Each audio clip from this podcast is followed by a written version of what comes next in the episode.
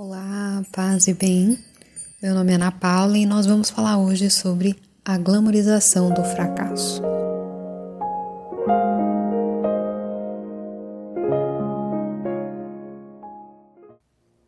Tem uma máxima que diz assim que toda ação gera uma reação.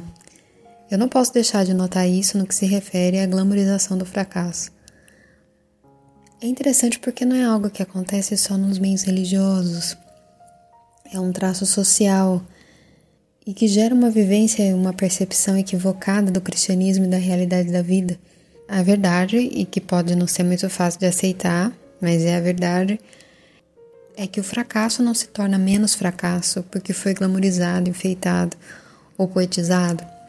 Seja lá em qual área for, seja um propósito grande ou pequeníssimo, o fato de enfeitar a realidade não muda a realidade mas com certeza faz a absorção dela ser equivocada.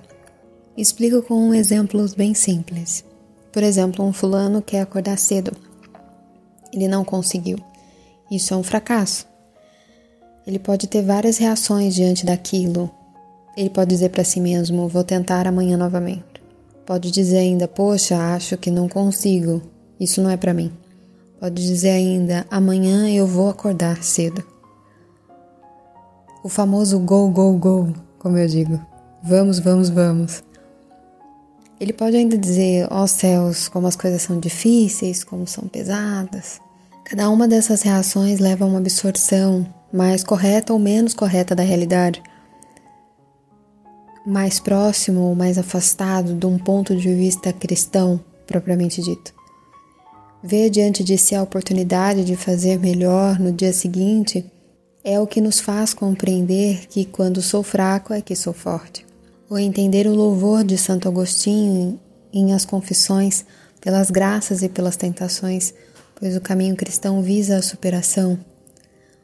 O go, go, go que eu falei anteriormente visa sempre a ressurreição. Amanhã Deus e eu faremos melhor. Esse seria um pensamento cristão. Mas a glamorização do fracasso, a crescida das redes sociais, transformou o caminho de ascensão em lamaçal de autopiedade. É interessante porque isso é sentimentalismo puro e simples e estamos, ao menos uma parcela de pessoas, fugindo dele. O que torna a atitude assustadora, porque muitas vezes essas mesmas pessoas que estão fugindo estão caindo no sentimentalismo. Para me fazer compreender, vou dar outros exemplos. Que não se relaciona com diligência e prontidão, como no exemplo anterior. O fulano quer ser mais paciente com a esposa, por exemplo. Ele não conseguiu. Isso é um fracasso? O Beltrano quer ser mais justo nas contas e lembrar da caridade. Ele não conseguiu. Isso é um fracasso? Ou seja, um nome que se dá para uma virtude ou propósito que não foi realizado é fracasso.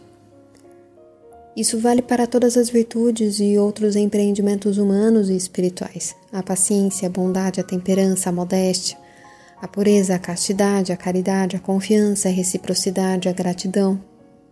Tudo. Eu posso fazer um poema sobre isso. Posso escrever lindamente a trajetória, como se não fosse um fracasso, mas uma nova fase e mentalidade.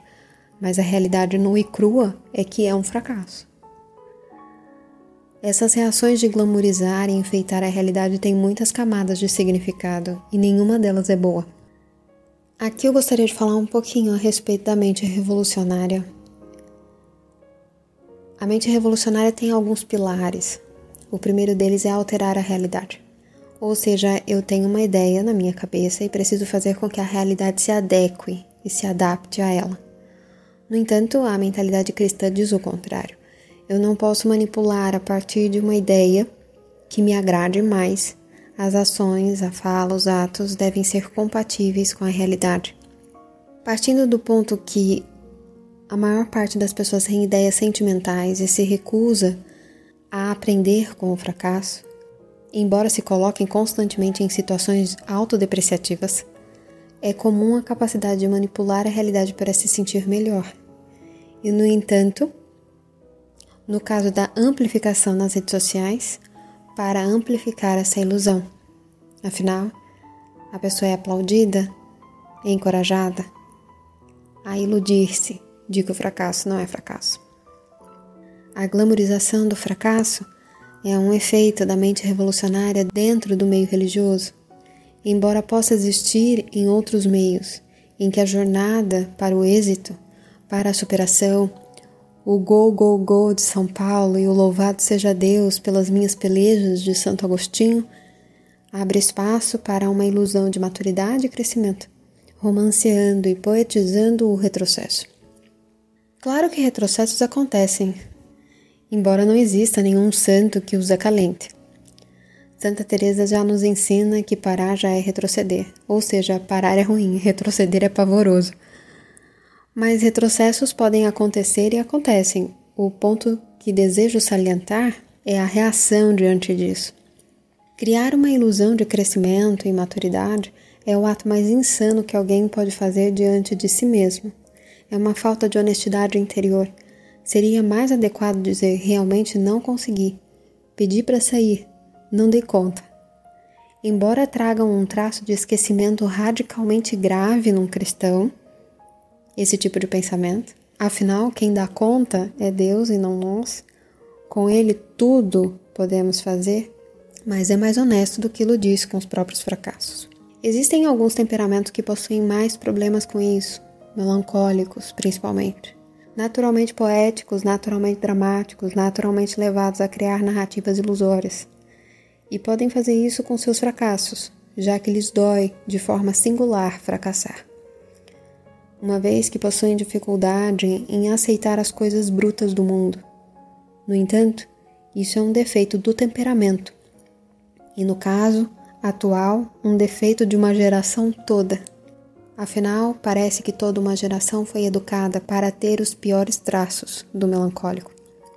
No entanto, defeitos devem ser educados, não acalentados.